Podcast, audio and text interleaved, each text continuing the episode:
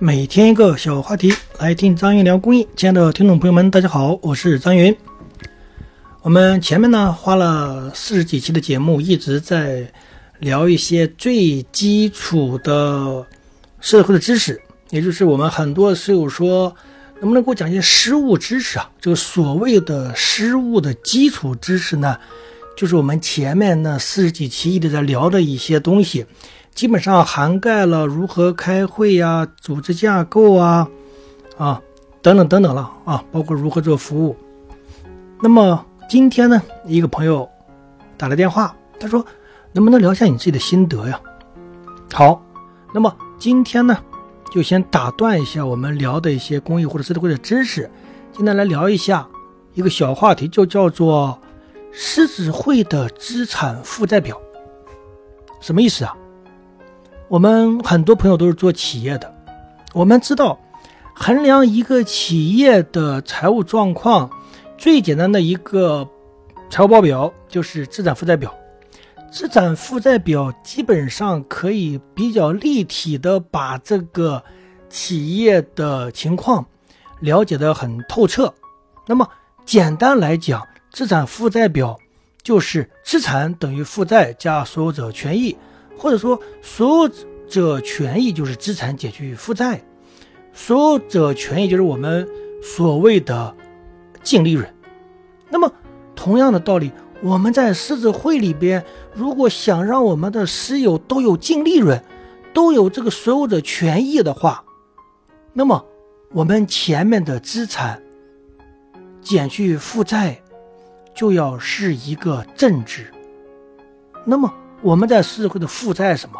负债就是我们所谓的付出了我们的时间，付出了我们的金钱啊，等等等等，就是我们感觉到我们是在付出的东西，最常见的就是时间和金钱。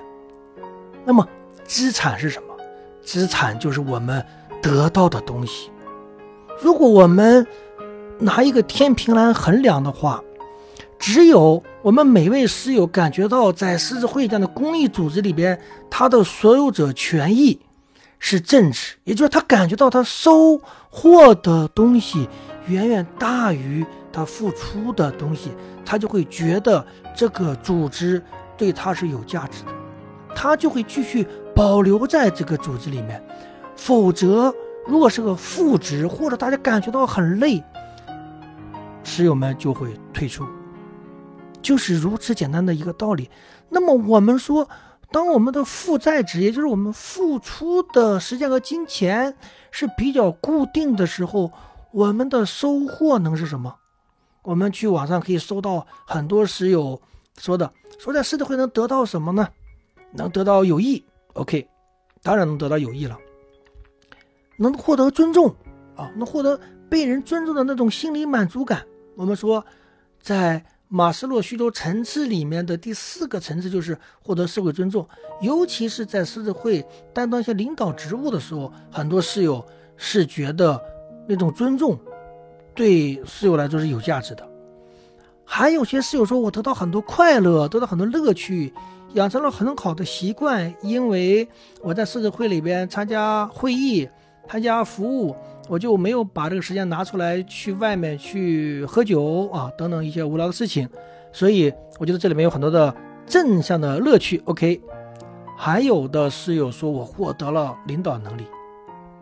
因为我在企业中啊，我的单位中，我很少有机会去领导一帮可能年纪比我还大的人，财产比我还丰厚的人一起做一件事情。尤其在服务队或者在区会，甚至在更高的层次上得到一些领导锻炼的时候，这个领导能力是能得到成长的啊！这也是我们一直在狮子会里反复强调的。有如此多的职务，有如此多的位阶，主要目的就想让师友在能力上，尤其在领导能力上能得到提升。还有的师友说，我在狮子会。得到了我的人际关系的改善，因为我能接触到各种各样背景的人，各种各样文化的人，我从中能发现自己的一些不足啊，去调整自己的人际关系，使得自己的幸福感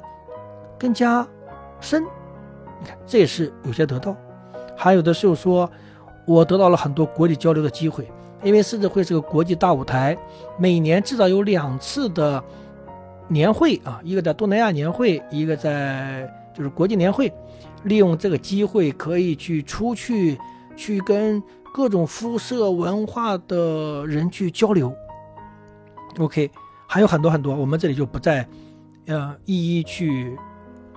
详细的阐述了，只是。随口说了这么一些，大家最多的。换句话说，我个人认为，狮子会里的资产，也就是他收获的东西，最关键、最关键，还是让我们的室友感觉到，在其中得到了正向的成长。如果说有些悟性，能有自己的心理觉察能力的话，只要在狮子会里积极的去领导一件事情，从中都能觉察到自己内心的一些好的和有待改善的地方。那么，把这件事情做完之后，本身的人就在成长，而这种成长就相当于是在修行。也就是说，狮子会它也是一个道场，让很多的人在这个道场里面在修行，因为你必须得跟人打交道，你必须得去做事情。那么，从这些纷繁复杂的人际关系和事情中，就能让自己的心灵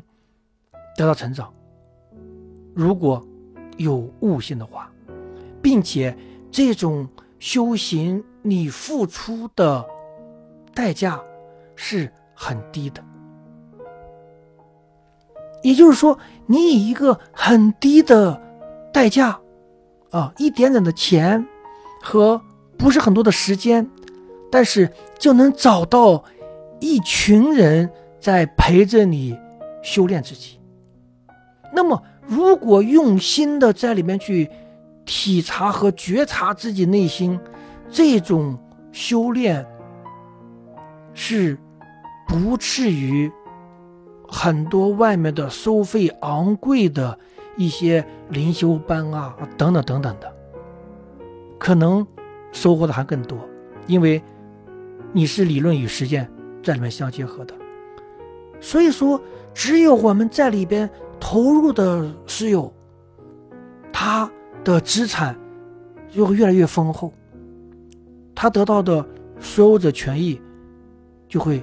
越来越多。我今天用资产负债表来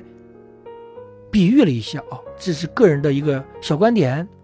如果有朋友们有自己的想法和意见，可以在我的喜马拉雅底下留言，我们一起来讨论。好，今天的节目就做到这里，感谢大家。